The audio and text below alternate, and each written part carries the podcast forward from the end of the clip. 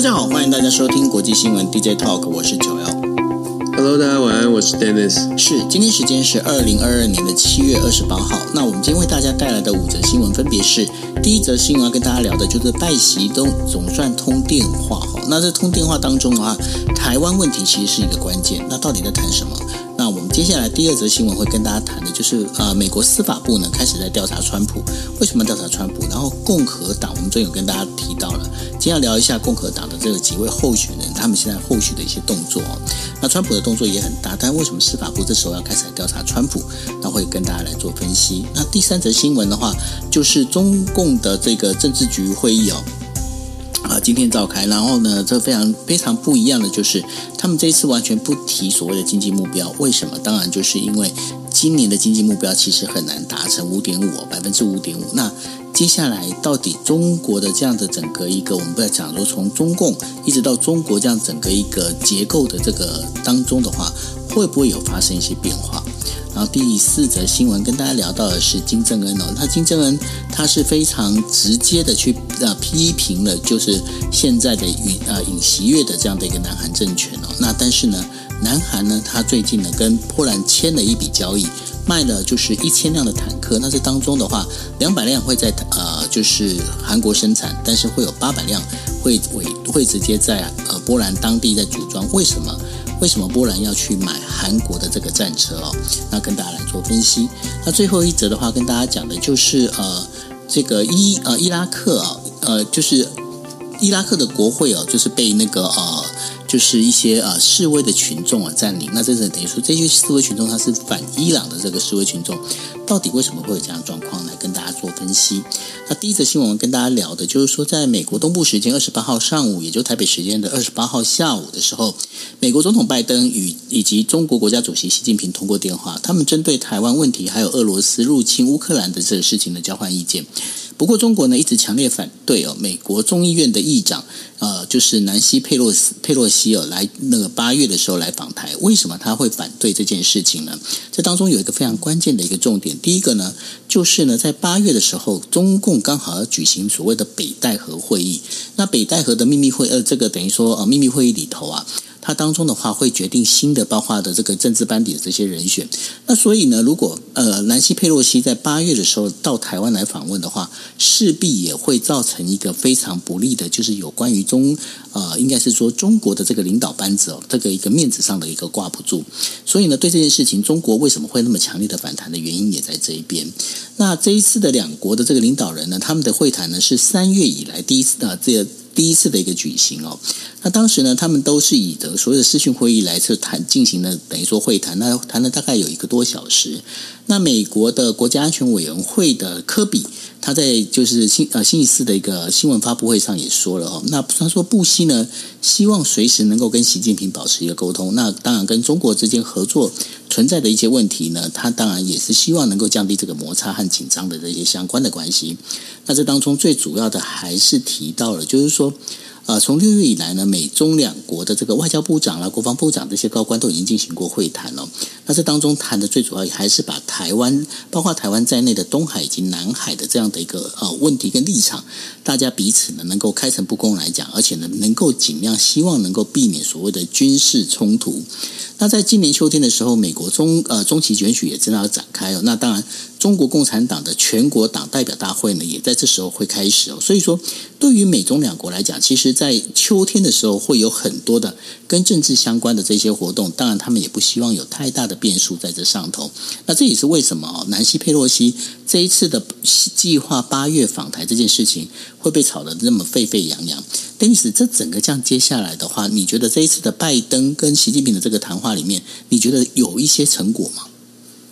我觉得势必要谈，当然双方都会想要谈出一些成果。我们其实呃这两天都在谈 Nancy Pelosi 对于整个中美关系的影响哦。那今天当然重头戏，今天稍晚时间我不确定有没有公布，但今天稍晚的双方就中美双方会进行电话会议。那这电话会议大家都在想说会谈什么话题？毫无疑问的，台湾问题一定是一个关键，因为这本来就是中方一直在说的红线地带。那所以中美双方一定会谈到台湾问题，那就要看的就是呃会不会影影响到 Nancy Pelosi 的访访台的行程。主要的原因就像我们前两天所谈到的，美国三权分立，美国的国会跟美国的政府，也就是白宫哦，基本上白宫就算觉得时机不宜，可是也没有办法很直接的说，哎，国会你呃国会议长你不能去访问台湾，可是只能透过各种的信息管道，婉转的去透露说，这样子可能跟美国现在的利益有点不符。那白宫今天跟这个习近平的对话会不会有一个突破？可能关键也是看看白宫现在过去这几天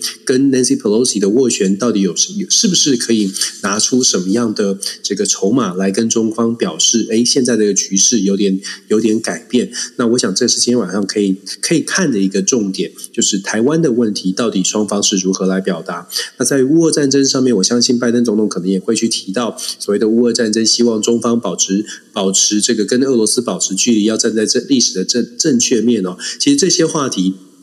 基本上都会心里如一的，大概走完一遍。今天晚上，因为近期的 Nancy Pelosi 及可能访台的事情，我想今天晚上的会话会谈当中，大概聚焦的重点就是在台海台海的局势，究竟中美之间在台湾的问题上，双方的双方的红线到底在哪里？那我觉得。呃，从话题上面看是这个话题，我觉得态度跟一些眉角，如果今天晚上如果至少开，应该会像上一次的对话，三月份的对话前面前面的大概五到十分钟会会让大家拍拍摄。我觉得有一些眉角，就是双方领导人在谈话当中到底如何互相互相称彼此，然后态度上面是不是跟过去有点不一样，这些都是可以观察的。那会后有没有一个共同的声明，也是一个观察的重点。那台湾的问题、经济的问题、中美之间到底是不是像拜登所说的，当年他呃上任的时候谈到的所谓的中国政策，在该竞争的地方竞争，在想要在在可以合作的地方合作，这是拜登想要拉回的主旋律。可是拉得回来吗？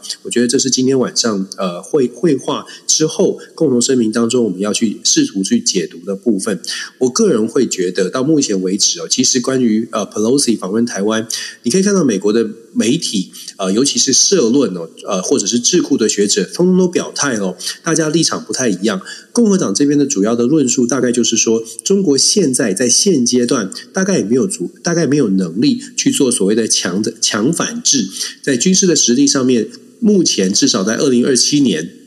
之前，中方的军事实力恐怕还有一段落差，所以在强反制的行动上面。共和党的立场会觉得 Nancy Pelosi 一定要去访问台湾，表达这个美国的强硬支持台湾的立场，但重点不在支持台湾，重点在美国不能被威胁。所以共和党的立场是，既然现在中国没有实力，还没有这个实力，那。美方就更不应该退缩。如果中方的实力还不足，美方就退缩的话，只是只是传递出一个美国很软弱的讯号。所以我们可以看到，呃，共和党这边的论述是比较强的，因为赌的就是中国大概不会做做大动作。一般的预料呢？如果假设中国不会做大动作，那意思是说，中国可能会采取的，北京可能采取的行动，就是传统的军机绕台的次数变多，可能军舰或者是在台海附近的演训变多，大概是做出这样的回应。共和党认为。中国的能力大概以现在的状况来说，只能做到这样。那当然，这种这种说法有没有道理？当然有道理，因为从现实的角度，很可能真的是如此哦。但是别忘了后续的所谓的恶意的螺旋，当你踩到红线之后，所引发的所谓的敌意螺旋，会不会造成中国给了中国或者给了北京一个更强的所谓的被羞辱或者被踩了红线？现在我们必须要更加的穷兵黩武，加速所谓呃军事军事的发展。会不会是变成一种对于中国中方的一种呃推力哦，推动推动，让习近平有一个更大的力量去凝聚他自己的这个操作他自己的民族呃国族国家意识？我觉得共和党这个这一招，如果是按照共和党的说法的话，那他后续的影响就是可能造成中国国内有其他有有一种比较强的论述可以做。那再来呢，就是民主党的说法，民主党的说法是现在尤其是这个拜登总统讲出来的军方说的不合，呃，时间不不适合哦。民主党的说法其实有很多的智库学者都有跳出来说，包括最熟悉的大家大家最熟悉的葛莱仪智库的这个专家葛莱仪挺台也是挺得很大力的葛莱仪，跟美国学界就是大家的好呃好台湾的好朋友任雪莉教授，今天都在媒体上发表发表言论，都在说台湾需要的不是只是象征性的支持，而是更实际的支持。而这一次 Nancy Pelosi 访问台湾，象征性的支持比实际支持来得大，所以他们都不认为这是一个好的做法哦。这个其实我们要我们整体来说，如果说这么平常这么力挺台湾，而且多次的强调美国要想办法用实给台湾更务实支持的这些专家学者都做出这样的表态，大家就可以去思考说，这一次的访。就是做这样的访问，到底是不是利大于弊？我们也必须常常跟大家讲说，看美国的政治人物，还是稍微除了表面上讲的，比如说支持台湾、抵抵抗中国，表面上的话话话语之外，更后后面的他自己的利啊政治的考量。Nancy Pelosi 今年八十一、八十二岁哦，所以他自己有他自己即将卸任之前的这个呃政治政治的历史，就是光辉的记录，想要去维持，因为他一一向来都是站在民主。支持民主自由跟反中的立场，那么在国会里面呢，他也希望可以帮助民主党人，至少呃在期中选举之前要强来表达一个强烈的抗中的立场。其实简单来说，政治人物都有他自己的政个人的政治政治的考量。我们比较无奈的是，台湾在中美的竞争之中哦，呃，好像我们比较尴尬的是，我们也没有办法说不欢迎美国的政治人物支持台湾，但是我们又在。我们看了这个，包括了美方的学者，包括了大家很持平而论。现在究竟是不是一个好时机？台湾的政治人物能不能够对美国表达我们的一点立场？这个我一直都在讲，就是台湾的国家利益是什么？我们能不能够说？还能不能够说？我想这个是在台湾的大家可以可以一起来思考的。究竟是不是一件很好的事情？还是其实会让我们面对面对更大的危机？今天晚上的拜习电话会议非常值得关注。我还是要我我觉得我应该补充一下哦，如果六零年代的古巴飞弹危机有大家拍成电影，然后大家觉得哎，当时剑拔弩张很紧张。其实像想象一个画面，就是 Nancy Pelosi 的军机，它一定是搭乘军机的，搭一定是搭乘军用的专机。如果军机出现在这个雷达荧幕上，然后太平洋西岸。解放军也有出现一些动作，这是不是就是六零年代古巴飞弹危机的亚洲版？那最后的结果会是什么？就像共和党所说的，也许中国解放军不会采取军事的行动，可是这个危机，如果 Nancy Pelosi 真的执意成行，他后续的，如同我我刚刚说的，后续所带来的影响是谁来承担？我觉得这是这个这个真的是需要大家冷静来想一想的问题。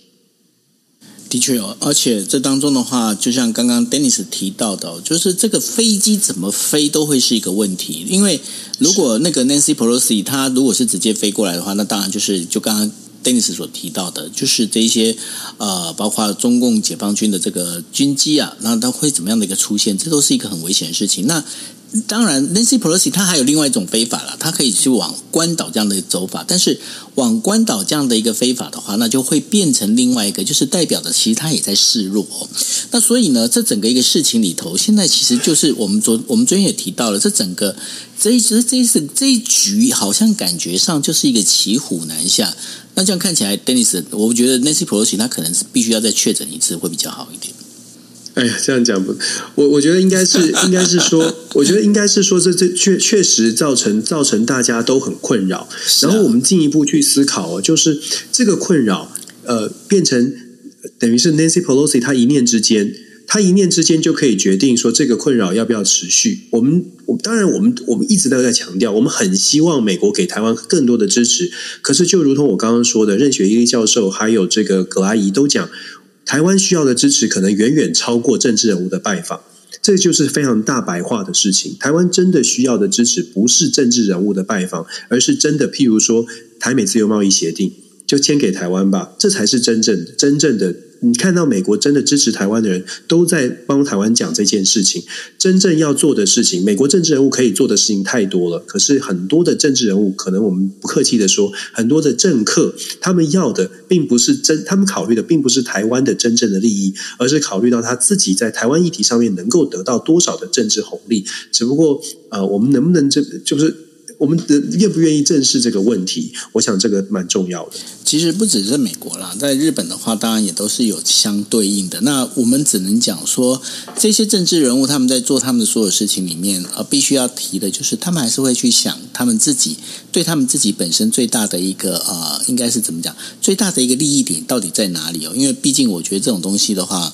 无可厚非，因为任何的一个任何的一个政治人物，当然一定要想到的自己的这个事业哈，这个嗯该怎么去做，我觉得这都是可以被理解。那所以说，我觉得，我觉得我们过去我们经常在谈的，其实我记得我在呃以前就他们呃有听到，比方说像跟韩国断交的时候，就会谈说，哎，我们是兄弟之邦啊，我们是有着友谊的，有着情谊的。我觉得谈那个都没有用，因为最重要的一点，其实要谈的就是说我们彼此之间。这其实，在政治上面就是一个 give and take 的这样的一个游戏而已，对吗？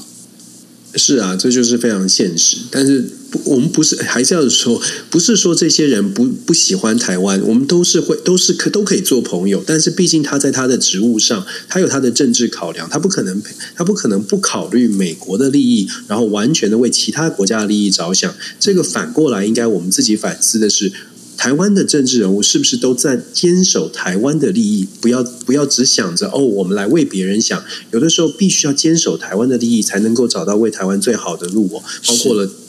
包括了讲实话这件事。没错，所以这一点是非常重要。我觉得可以继续观察下去哦。那呃，Nancy Pelosi 到底用什么方式来把这一局走完哦？那这个 这个当中的话。我觉得是有很多东西可以再持续的在观察的。那当然，很快就见分晓了。其实，其实啊，其实九，我跟你分享啊，就是说，如果美国的媒体啊愿意真的是抽丝剥茧，把实话揭露的话，嗯，现在去看国防部有没有收到 Nancy Pelosi 办公室申请的军机的这个呃军机呃搭乘军机的资料。其实就可以知道了，因为按照美国的规定了，十四天之前要申请。如果要用军机，不管是护卫或者是搭乘军专机，美国国会议员出访是是要搭乘美国的这个行政专机的，所以十四天前要去做申请。所以老实说啦，就是如果是调查记者或者是美国的政治记者真的去问，一定可以问得到有没有提出申请，就知道他的路线了。是，所以呢，没关系，反正我们现在第一个，我们先看就是拜习会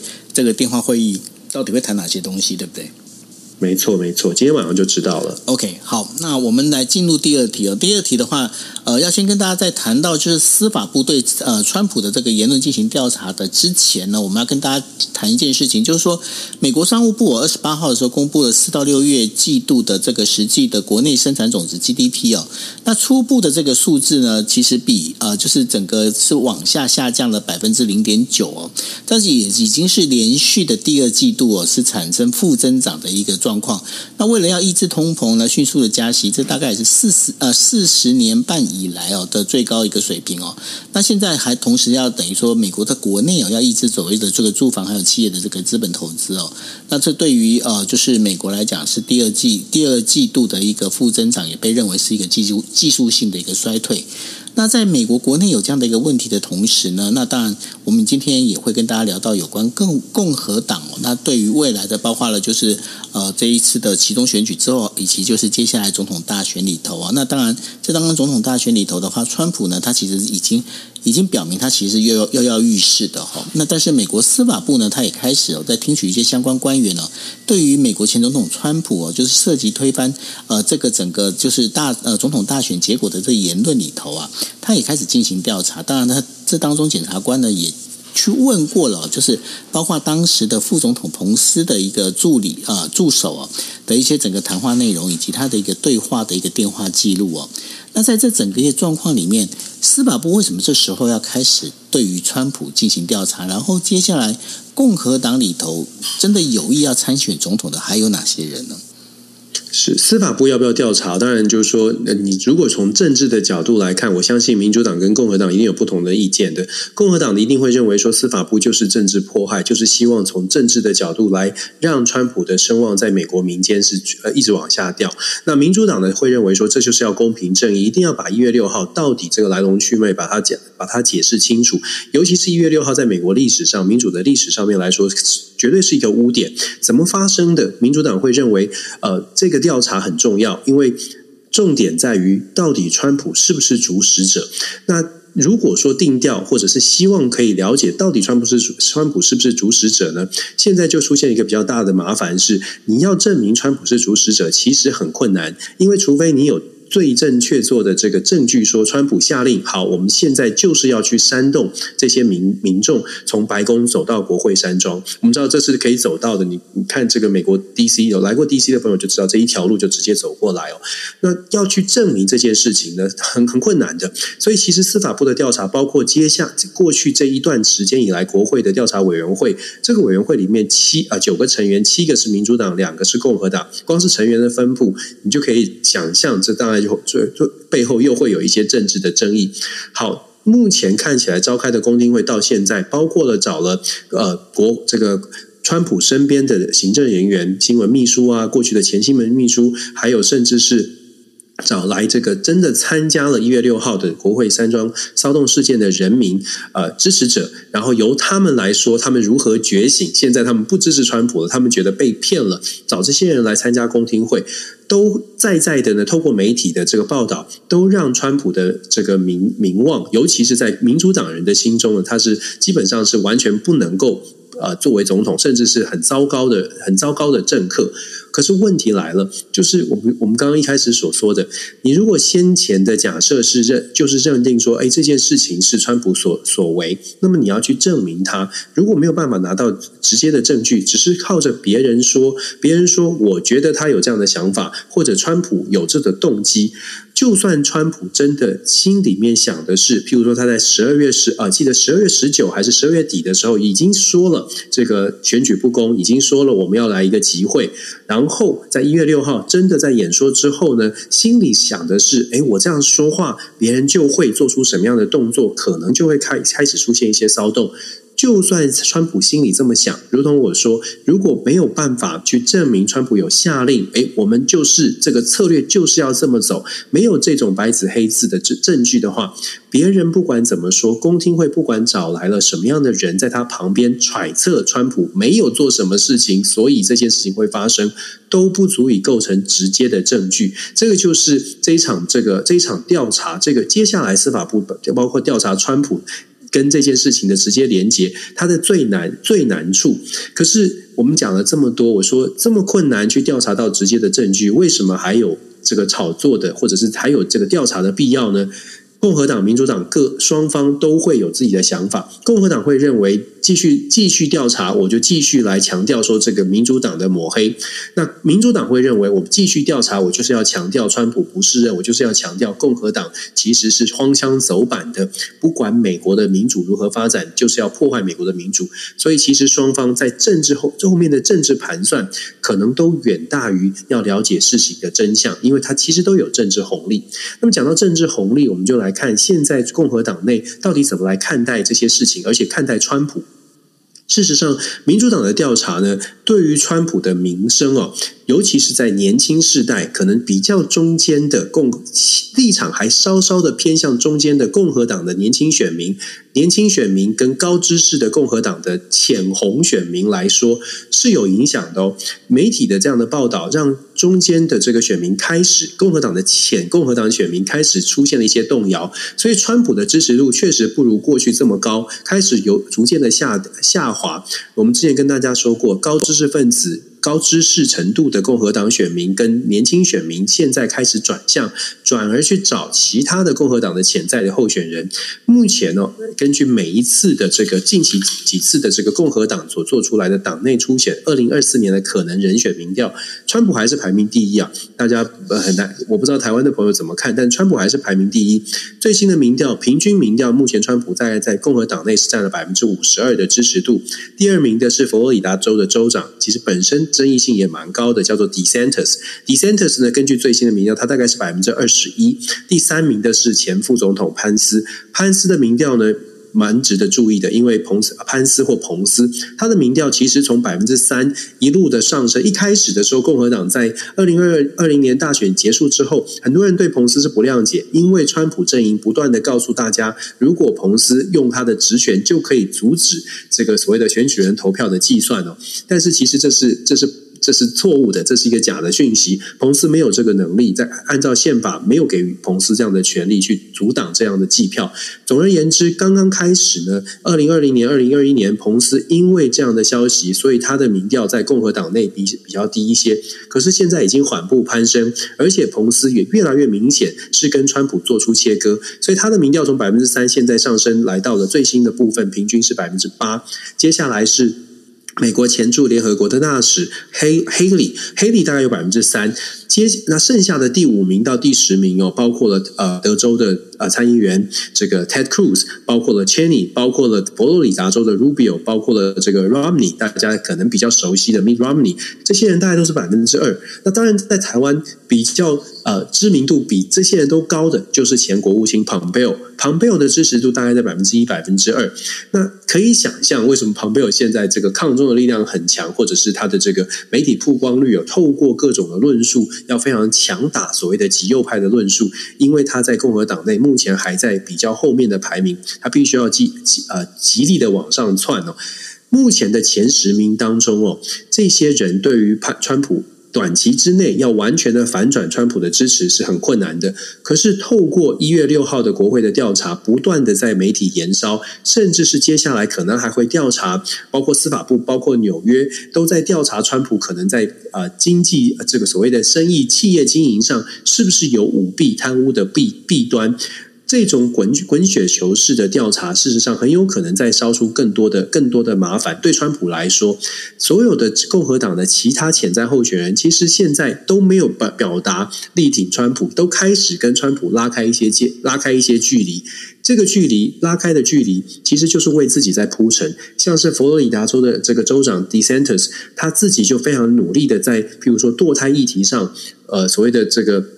呃，枪支议题上，他的论述就现在是越来越清楚，就是站在共和党的保守派的论述，他的主张是呃，也让他得到越来越多呃的人的支持，他的支持度也是在往上攀，往上窜升。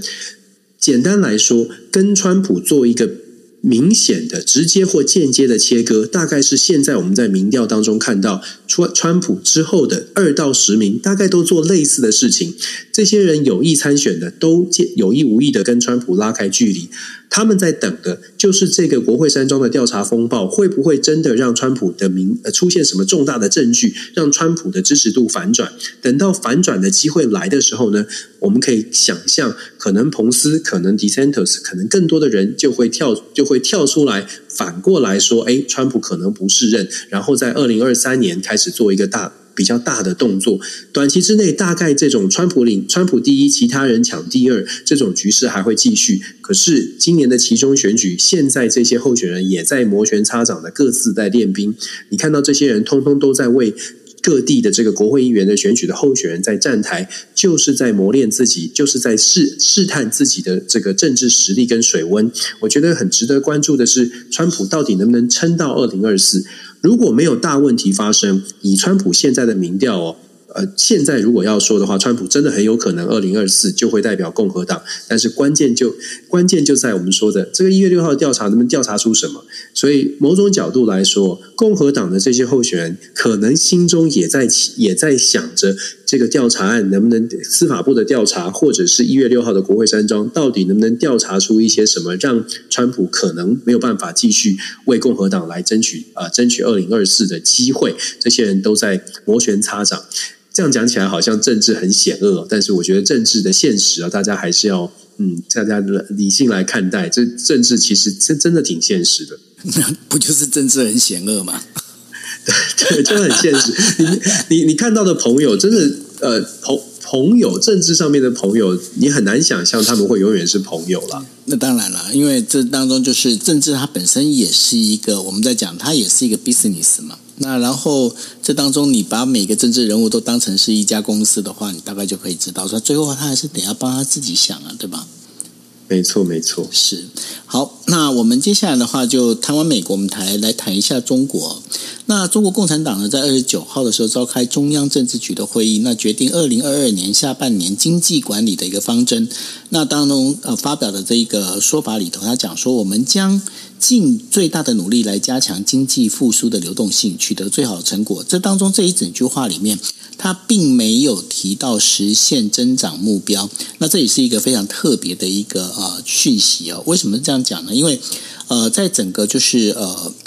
我们在讲说，本来三月份的时候啊，就是中国共产党呢，他们是希望在二零二二年的整个增长率的一个目标定在百分之五点五。但是呢，在四月份的政治局会议上面，他就已经强调了，我们要专注实现全年的预测目标。那在这个上海的这个封城的这个状况里头啊，一到六月的实际的 GDP 呢，它同比增长只有增长了百分之二点五。那当然在这当中里头的话，可以很明显的看到，中国对这次的话，对于百分之五点五的这个目标的话，我看应该是没有办法去达成哦。那这当中除了就是呃封城的所造成的一个问题之外，还有一些房地产政策上的一个问题哦。那所以这整个这样下来之后，Daisy 你觉得它会影响到这个习近平他希望能够在第三呃第三次的这样第三期的这样的一个呃连任上面的话，他能够去做得到，然后。在整个一个中国共产党里头的话，在经济跟这个零区呃，等于说呃，我们清零政策里头啊，这当中他们会不会会有一些等于说不同的一个方向跟争论呢？哦，其实事实上，清零跟经济是经济的发展是基本上就很难很难这个并行哦。就是你清你如果要清零的话，一定会造成经济的影响。从实际的数据看起来，就像九欧你刚刚报的这些数据，现在前半年今年的前半年只有百分之二点五的成长，然后目标的目标的百分之五点五，很显然是达不到的。这这除非出现超级超级大的反转，否则今年是肯定达不了标的。那如果我们看他现在的讲话，跟他一个月之前，甚至在几个月之前，大家还记得？记得吗？他之前还在谈共同富裕，现在没有人在说共同富裕，他自己都不说共同富裕了。因为对于中国的经济来说，共同富裕带来的带来的不是正面的力量、推升力量、推升力量，而是负面的效果。那习近平其实在今年六月份，如果大家回去看新闻，今年一直到六月份呢，虽然他在疫情上面在很强势的想要表示保持保持清零，他到六月份的时候还在强调说，今年的经济增长必须要确保百分之五点五。可以想见的是，他。确实是很努力的去强调，中国在他的带带领之下，经济是没有问题的。可是问题是，恐怕就是在他的带领之下，包括了清零的政策，中国的经济真的受到了很大的呃钳制，或者是盖了一个封了一个盖子哦。所以在这样的状态之下，习近平的经济会遇到很大的问题。那大家会说，经济不好，按照民主国家的惯例，经济不好，reward and punishment 的这个理论呢？经济好的时候呢，大家会希望执政者继续投给执政者；经济不好的时候，生活不好的时候呢，大家会想办法要换党执政，换人做做看。可是，在中国没有这个问题哦，大家会有不满。可是呢，按按照目前的政治体制，要让习近平下台，难度其实非常的高。所以，很显然的，在这一次的所谓的二十大，习近平顺利过渡到第三任期没有问题。可是，中国没有办法透过选举的方式。产生所谓的 reward and punishment 这种效果，不代表中国的人民是会大家觉得啊，生活不好也没关系，大家还是很开心。不是的，中国人民还是会有不满的，只是这个不满变成变成就内部的闷锅一样的。看看什么样的事件会让会让这个不满的情绪累积下来。所以二十大之后，习近平进入到第三任期，恐怕最大的难关就是中国的经济到底要怎么样能够让人民可以过上好生活。他自己所说的，如果没有办法在经济上面有完整完有比较明显的突破，那习近平自己的政治的权力可能就会出现一些麻烦。经济不好的时候呢，再加上我们我们其实。最近的这几这些所所谓的烂尾楼的事件，在河南发生的这些事情一样，也许现在可以把这个呃风头压下去，但是人民的感受其实是存在的。这个呃，我们说。呃，不满的不满的这个漩涡，并没有因为我现在把这个盖子盖上，然后大家就会忘记。对人民而言，我的存款，我的存款拿不到，我一生的积蓄不见了，这个这个这个不满是很难去消弭的。只是现在压力压力压下去了。那习近平会遇到的问题是，经济没有办法没有办法搞好。那在政治上面一定会出现相相对应的一些一些反一些一些反动，这个反动呢也一样的。如果习近平自己本身的权力很大，他就可以压下去。可是权力哪里来呢？权力就来自于整个整体整个国中国的国家的这个氛围哦，包括了对外的关系都很重要。我们比较担心的也是大家一直在说的，当中国经济出现状况的时候，会不会试图用其他的问题来来转移这样的焦点？其实，在台湾最担心的就是这个经济。如果中国内部出现了不稳定，习近平可以用的所谓转移焦点的话题到底有什么？我们说，在不打仗的状况状态之下，什么话题可以帮助习近平可以转移国内的焦点，甚至拉抬所谓的民族的情感？对中国、对日本的关系，还是对韩国的关系，还是对台湾的关系，是最为有效的。我相信这些都是习近平在考虑的。整个对外的关系里面，什么话题可以让中国在经济不好的时候，大家还说：“哎，那我们还是要在啊这样的情况之下继续支持，继续支持我们的我们的政党，我们的这个呃。”中中央领导对外关系如果感受到压力，或者是觉得被压迫，甚至被羞辱，我们刚刚说了，为什么 Nancy Pelosi 访问台湾，可能就会造成习近平有一件事情可以拿出来凝聚他的国内的这个政治政治威望，就是因为呃，在这样的状况之下，习近平可能会需要外外部的外部的一些因素来改变人民的观感哦。我我必须说，对台湾而言。中国的经济不好，对台湾不会不会是我们在旁边说，哎，我们好像拍拍手，大家觉得啊，中国好像不好。相反的，中国如果经济真的状状况不太好，除了会影响台湾的经济之外，在政治上，习近平的政权出现了不稳，对台湾也不会是好事。这是我们为什么一直在强调，整个国际的局势，它牵动的不会是其他国家怎么怎么来处理，会甚至会真的会影响到台湾的。不过，你刚才这个说法里面，就又又回到了当年，就是在六四天安门事呃事件之后啊，在国际间的，就是同样是同样的一个争论，也是同样发生在类似像这样的一个状况里头。也就是说，中国到底它中国整个一个呃。经济发展之后，比方说当时是主张，尤其是以日本为首啊，主张就是让呃中国加入 WTO。那然后呢，让整个中国人民的生活过得更好之后，也许它就开始会发生质变哦。但是呢，整个这样看起来的话，好像不是这么一回事。那所以呢，接下来反而是中国之间国内中国国内里头啊，它该怎么去维持它的一个稳定性，似乎才是一个更主要的关键，对吗？对啊，中国绝对是希望中不任任何人在北在在北京坐在那个位置上啊，都会希望中国可以稳定，因为他的政权是完全基于生这个到底是生活这个政政府人民的生活是不是稳定的？因为他没有选举制度。人民没有一个，人民没有一种方式来改变他们看见的领导人，所以中国会非常的需要，包括了上访制度的建立。为什么要有上访？就是因为至少要让人民感觉到，哎，我的意见还是被听见的。可是问题是，如果真实的经济的状况真的没有办法拉抬的话，那那在各种的手手法。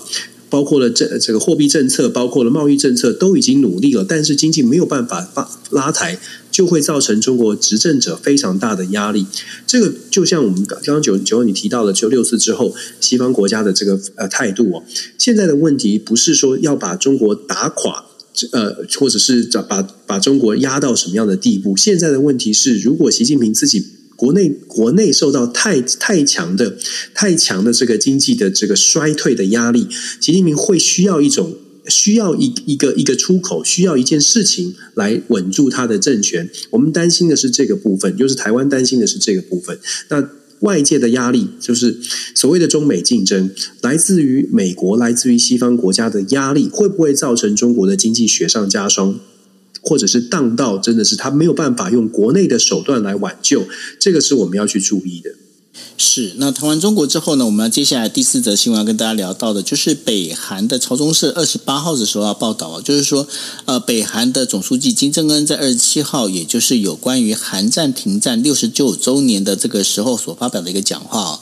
呃，金正恩第一次指名道姓哦，就讲警告韩国的尹锡悦政府呢，呃，就是不要有先发制人的想法。他说，你如果有这先发制人想法，你是会把这个危，你会有一个会遭到报复的这样的一个危险哦。那整个尹锡悦政府的军队将会被完全歼灭哦。他谈到了有关核力量的部分，他当然强调就是说。北韩的话会对于抑制核武的这个部分，它有一个万全的准备。但是呢，对于韩国它加强防务的这件事情，他也认为尹锡悦他要小心，不要弄巧成拙，把这个朝鲜半岛呢推向战争的边缘。尤其是他又第一次指称了，就美国是一个帝国主义，他认为呢，他是准备要跟美国的这个帝国主义的产生任何的，就是应对有所发生的任何的一个军事冲突哦。在这同时的话，当然我们也知道尹锡悦他现在目前的一个呃民意支持度呢，其实是掉到了历史新低哦。在掉到历史新低的同时呢，那在二就是在七月二十七号的时候，波兰国防部呢，他宣布哦，就是要引进。韩国制造的 K two 坦克，然后 K 九一呃一百五呃一五五毫米的这个自动榴弹炮，以及 FA 五零的这个轻型战斗机的这样的一个合同，那这是韩国国内有首接到首次的这个最大笔的这样一个说我们在讲的一个军武订购哦。那根据公告里面，初期的话会进呃波兰会进口一百八十辆的这个 K two 坦克，那之后呢，其他的八百多辆的话会在波兰国内生产哦。那第一阶段的话，当然就是会在一百八十辆的这个呃坦克的话，会在二零二二年下半年呢会呃等于会交货。那第二阶段的部分的话，会从二零二六年之后呢，会在波兰国内进行生产。但是当中为什么波兰会跑去跟韩国进行采购呢？其实呃，波兰之前的话，他本来想法是要跟德国采购的哦。那为什么这个采购会采购到这个大概有一千多辆的这样的一个坦克？因此，你觉得波兰他现在会会来找韩国最主要的原因是什么？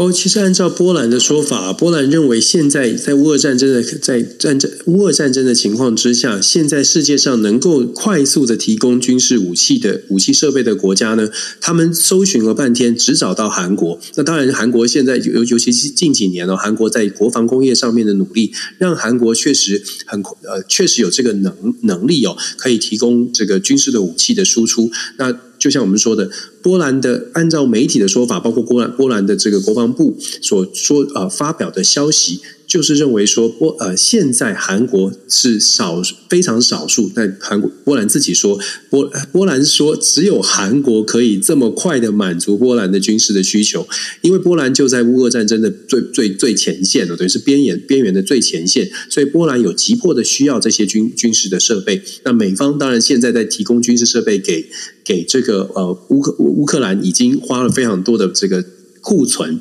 所以以波兰的现实的状况，能够找到韩国的武器，事实上已经对他们来说是很有很有帮助。那更不用说韩国的武器，我们写我们就是。用这样这样形容吧，韩韩制的这些韩国的军火工业，因为受到美国的很大的影响，所以韩制的军火工业、韩制的武器，事实上有点类美规。那再加上韩国可能在整个的武器、武器设备的这个价格上面呢，其实可能 CP 值也蛮高的。虽然还不知道实战的实战的情况怎么样，但是如果以价格来说，再加上如果以这个快速的供应、后勤的后勤的准备资源。种种的条件加起来，其实购买韩国的武器，恐怕不只是波兰现在这么做，未来可能会有更多的国家会去采买韩国的武器啊，这个大概。我觉得是可能可能会发生的事情。那当然，这也是韩国军火工业开始发展了三四十年来哦一个很大的突破。对韩国来说，不只是呃这一次出售的这些武器，还包括了韩国现在呃最新的战机也在最近在试飞，感觉起来也是效果很不错，性能也很优越。看起来就像我说的，类美规这种这种呃模式哦，我我个人会觉得对于。不少的发展中国家来说，会是一个会是一个蛮有吸引力的呃武器。那至于韩美之间在军火工业上会不会有一些竞争，还是其实有呃说好什么样的合作方式？我觉得这个也是呃也可以去也后续也可以去思考。甚至我觉得在台湾哦，如果真的想要发展国防工业。不，韩国过去这三十呃几十年来所做的事，七七零年代开始，所以韩国过去这几十年来做的事，台湾如果真的想要完真的发展军火工业，那就应该可能要扎扎实实的看一下韩国到底是怎么发展的。是，那关于这个呃，就是金正恩他对于这个韩国他开始来警告，就是韩国这个尹锡悦政府的这件事情，你有什么样的一个评论呢？好，金正。抱歉，刚刚漏掉这第一题第一个部分哦。韩南韩的政权，其实我们看南韩的尹锡悦上台之后，我们大家之前都说过，因为两极政治的关系，所以尹锡悦上任之后，他遇到的状况就会是比较尴尬，就是不喜欢他的人可能打从心里就不喜欢他，所以他的蜜月期是特别的短的。那现在从最新的民调看起来，尹锡悦的民调很快的就滑落到可能是史上的新低。我记得有其他的媒体分析过，把。历史的韩国总统上任以后的民调拿出来做比较，会发现尹锡悦是近年来近代韩国历史的历史上呢，总统上任最快的时间，然后民调下滑最也是最惨的。那以现在的状况来来说，尹锡悦会遇到的一个状况是民调很低，经济。不是很经济的表现，现在遇到全球经济比较比较稍微的停滞哦，所以韩国的经济也遇到了问题。尹锡悦自己国内就是自己政党内部的这些斗争，甚至是一些丑闻，他自己人事任命上面不太用的，好像人选不是很理想，这些负面的消息都不断的冲击尹锡悦。那在尹锡悦对外，尤其是对朝鲜的态度呢，我们说他是非常强硬的，他的强硬是连带的，就是呃要打算要走亲美的路线。可是亲美和日，为了是要呃，为了要防止北韩，但是亲美和日路线是不是让韩国的民众都买单？保守派的选民可能会喜欢，可是进步派的可能会认为，或者是说有一些在意韩日之间的历史纠葛的人，可能会在可能会认为这个路线并不适合韩国。这这样的这样的一个呃背景哦，让尹锡悦想要推动对韩对朝鲜的强悍，可能本来大家会觉得，哎，那。总统很强悍，我们要更加的支持总统。本来尹锡悦是一张好牌，打韩、打北韩、抗北韩是一个好牌。问题是现在因为大家对于这个韩国总统的亲美路线有疑虑，再加上韩国民众也也并不并不是真的很想要全力的进入一个兵凶战危的状态，所以北韩丢出来这个讯息，北韩说我们现在做做做好准备，甚至是核子武器的试射都要重新端上台面。它造成的影响呢，会变成对于尹锡悦而言，也许保守派的选民会觉得，哦，来啊，来战，我们要战就战，我们绝不退让。可是也有很多中间温和派的选民会觉得，如果不是尹锡悦采取比较强硬的姿态，或许我们可以不需要。不需要现在就来思考这个问题哦，正反两面的论述都有，但是对于尹锡悦来说，恐怕不会是抗北韩不会变成他的加分议题。本来觉得加分问题可能没有加分，甚至还会是扣分，这对于尹锡悦而言是不利的。那对这个金正恩来说，他现在这个放话，一方面可以打击到尹锡悦的这个民调这个支持度，另外一方面也是放话向美方放话，放话什么呢？放话是。你们现在做的美韩之间的这个高度的连结，已经对我造成了威胁。尤其是美韩在我们昨天才说，美韩重启了四年来的第一次的实兵操演，这些动作都已经对北韩造成了威胁。北韩也表达出强势的立场，美方你可以不退，你可以继续对我经济制裁，可是就不要怪我，我也会，我也必须做出自保的动作。甚至接下来我们甚至会看到的是情况。呃，可以预测的是，北韩如果在这样的情况发展下去，金正恩跟中国的关系可能也会越走越近，甚至是在台面上的做出一些合作的动作，这个都会是一种东北亚局安全局势的压力，这是我们可以继续观察的。是哦，那这当中的话，呃，可以再补充一下，就是说，因为尹锡悦他本身在韩国国内的这个民调下滑哦。那下滑之后呢？其实对于尹锡悦，他想要利用，因为八月十五号呢，对呃是韩国的光复节哦。那对于尹锡悦来讲，尹锡悦他想要做一件事情，他希望能够把韩国跟日本拉近哦。但对于日本来讲，日本他们就会担心一件事情，因为过去哦，过去呃韩国他已经等于说谈好的事情说好了，包括不管是慰安慰安妇问题，或者是征用工问题。日本都觉得说，我已经跟你韩国谈好了，可是他们可以片面的去把它改、更更改一些说法跟做法，所以对日本人来讲，日本他们现在对韩国其实非常的不信任。那非常不信任的一个情况之下，再加上尹锡悦他目前的整个民调的数字其实非常的低哦，但非常低的一个状况的话，日本人他们也会担心。他说：“我现在花时间跟你尹锡悦谈，那我跟你谈完之后。”都万一你的，因为你的民调那么的低，你到底能不能真的是代表韩国所有的民意？那日本人他们也会担心这件事情，所以现在跟日韩之间的关系就是产就出现一种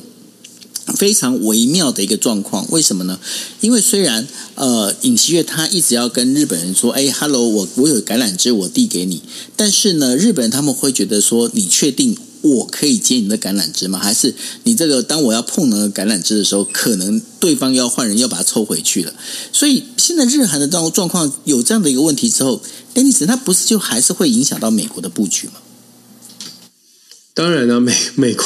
美国一直都在努力的在调停当中啊，所以日韩接下来的发展，我们之之前也跟大家一直在讲说，尹锡悦想要走的路线是希望可以亲近美国，但是他本背后，它它等于是附带的被被重新必须要拿出来讨论的，就是跟日韩日本的关系要接近，因为日本对于美国而言。九哥，你之前就说了，他是亚洲的支店长哦，美国的支店长。事实上就是这样，就说美日的关系导致韩国如果要考虑亲近美国，他势必连带的就是要亲近日本。那亲近日本就违就违背了很多韩国人到目前为止心中的纠结。这种状况，尹锡悦能不能够去抚平？答案很可能是没办法，因为南韩的两极政治，再加上南韩对于这个历史的历史的认知。大部分的南韩民众恐怕没有办法这么轻易的就把这个过去这段日韩的历史完全的摆在旁边，这跟整个韩国人成长的这个认知是有关系的。所以尹锡悦其实面对日本是一个很大的挑战，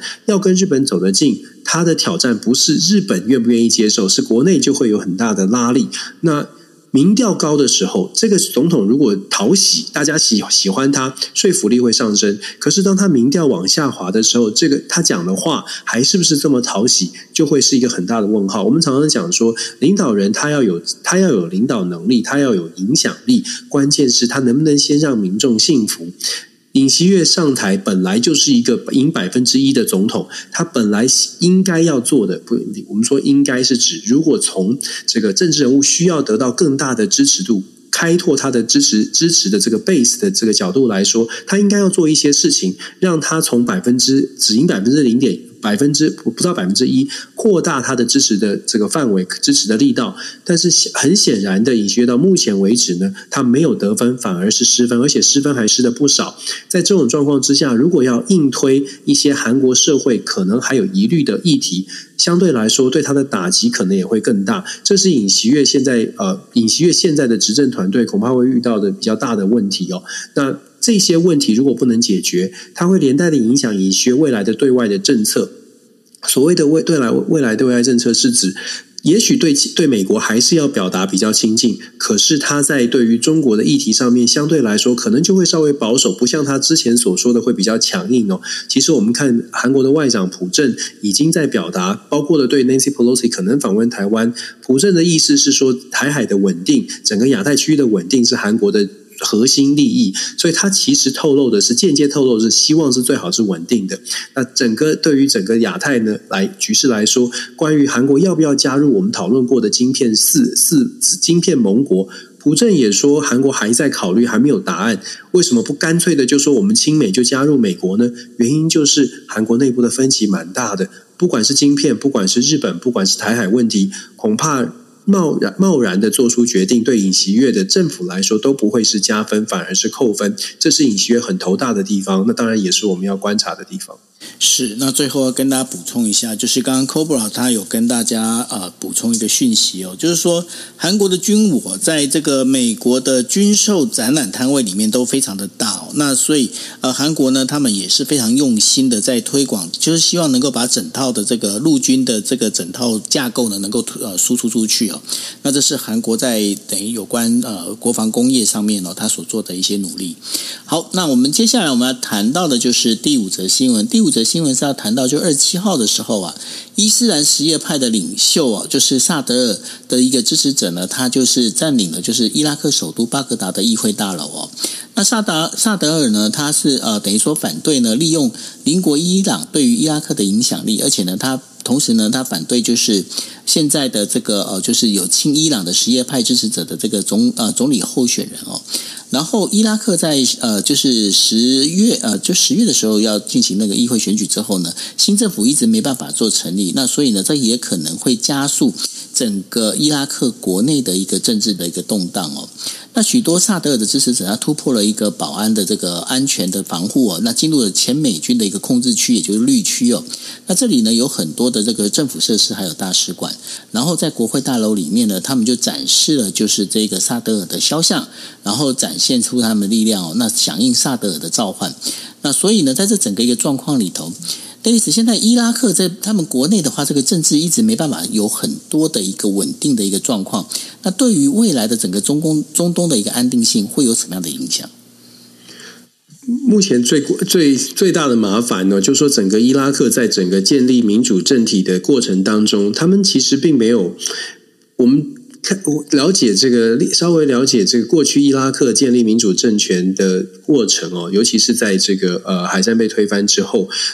美国其实一直都希望可以帮助伊拉克可以建立一个民主政体，这是我们大家从外面上可以看得到的。可是问题是，实际上要来落实这件事是非常困难的，因为对于民主的认知是不一样的。等于是把别人的呃模式套在伊拉克的身上，他现在出现的状况，包括了选举，包括了在二零一零年的时候，一一年、一零年选举之后，也是两百八十九天，长期没有办法选出一个合法合呃合理的呃合理的执政团队。现在又创下新的纪录，今天已经第两百九十两百九十一天，伊拉克是无政府的状态。它再再的显示，民主的概念机制是有，可是机制是已经建立了在伊拉克，但是民主的概念认知是不一样的。所以伊拉克的状态呢，呃，尤其是伊拉克内部有不同的。不同的宗教、不同的信仰、不同的认识，甚至是部族族族群的不同，导致伊拉克的政治体制在过程设计的过程当中，就已经变成为了考量各个族群，所以他们是他们设计的，他们呃这个政治分权的体制，不是像西方国家我们认知的行政、立法、司法的设置，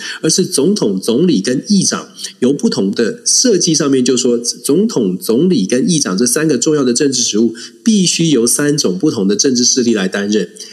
所以，九欧，你可以思考，我们不是从三权分立的概念，是三个族群分立，三个族群各自掌握不同的权力。这种政治分权的体制，已经也已经埋下了伊拉克本身，不管选举怎么选，都可能会出现。如果不是一个大党超级压倒性的胜利，那就会出现现在呃各各个各个群体所派出来的人，另外一个群体可能不能接受。像现在最大的问题是，这个总理的提名人呢是总统不接受的。总统的这个萨达尔他不接受的，他觉得说这个是呃亲伊朗的阵营所派出来的。那在这种状况之下，你可以想象伊拉克短期之内要能够大家坐下来，然后完全的找到一个组成一个执政团队，难度很高。伊拉克的混乱会造成整个中东的局势再次的雪上加雪上加霜。对于整个伊朗正在崛起的伊朗，伊拉克现在在国内有人支持伊朗，有人反对伊朗，然后在整个中东地区，伊拉克又有很多的呃资源是其他的国家也想要去取得，也想要去介入，也发挥影响力的。所以伊拉克的不稳定呢，我们只能说对于整个中东局势来说，它。他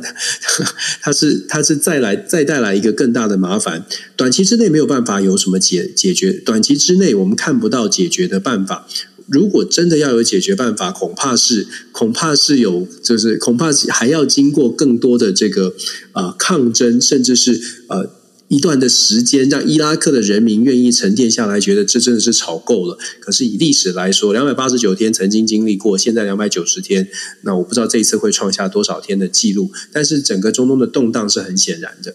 我觉得这这边想要插播一下，因为刚刚新闻已经出来了，就是拜习会已经已经谈完了。这个我我我是也蛮蛮蛮蛮这个呃，可以跟大家说一下现在的这个最新出来的消息。白宫还没有公布所谓的会后的声明，但是中国方面、北京当局方面，刚刚感谢宇宙下面也分享了，已经出了一个声明了。这个声明稿当中呢，当然大篇幅的在讲，呃，美方认认可所呃所谓的同意所谓的一个中国的呃政策没有改变。很显然的，这场。长达两个小时二十分钟的会面，双方针对的各种议题，虽然讲是讲各种议题，但我个人的判断是在台湾的问题上面谈了非常的多。那美国媒体现在白宫没有出来正式讲，可是美国媒体已经透露的消息是讲说，拜登呢，拜登总统是知呃，拜登总统是了了解，并且呃。支持强调拜登继续支持美国的一中政策，然后只认定北京是中国的唯一政府，不是台北。我觉得这个部分，呃，当然它是重复的，老调重弹的，没有什么太大的意外。可是又在媒体当中报道的，白宫说这次的这个会话呢是呃很相当的这个有建设性，然后有效，然后双方会继续保持这样的沟通交流、沟通的管道。我的我会觉得这一场的会这一场的会议，如果从媒体的报道角度看到的是，好像是好像是有有建设性的，好像中美之间达成了某种的和谐。那我会我我我觉得我自己的判断是，白宫这里呢，可能也真的就是在台湾的问题上面，再次的去强调，美国没有打算要做出比较大的动作，是不是代表着拜登已经跟呃 Nancy Pelosi 的办公室有达成某些协议，接下来我们可以继续观察会不会有新的消息出来。但是中美之间在对话继续保持的状态之下，我我觉得至少是一个，至少可以说不能说是完全没事了，但是至少是一个比较正向的消息吧。的确哦，因为这个日本这边的讯息也大概都出来，所以呃，跟你刚刚所分享的东西其实是差不多的吼。那这个整个只能说。No news is a good news，对不对？有点像是这样哦，就是 No news is good news，就是没有太大的这个太大的这个意外呢。现在变成比较，至少我们看到的就是说，这个会这个机制还在，对话的平台还在，中美双方的领导人还愿意继续沟通。这是他们上任拜登上任以来的第五次。那其实拜登认识认识习近平很久了，这也是没有什么，这是这是大家都知道的事情。老实说，我不知道拜登现在对于习近平的观感跟以前有没有不一样。然后，习近平对拜登其实是不是还是信任？我们说政治上没有永远的朋友。我只能说，现在中美的竞争，如果他们真的过去有长期的交情的话，这种交流，呃，如果可以多频率更多一点，至少可以证明说，哎，双方过去的这个交情是是真实的。如果一样是哎，每次都要剑拔弩张的时候才来做这样的对话，我觉得双方的交情可能也没有没有想象中的这么这么这么这么你侬我侬哦。那这些都是我们可以观察的。是，那这就是我们今天为大呃为大家带来的五则呃国际新闻哦。那呃这也是我们这个星期呃这最后一天跟大家播出国际新闻。那下个星期一样是星期二哦，星期二。呃，晚上的台北时间晚上的十一点四十五分，那我们同样来跟大家再继续说这个国际新闻。OK，好，那我们今天的节目就到这边喽。那谢谢大家，大家晚安喽，拜拜。感谢大家晚安，拜拜。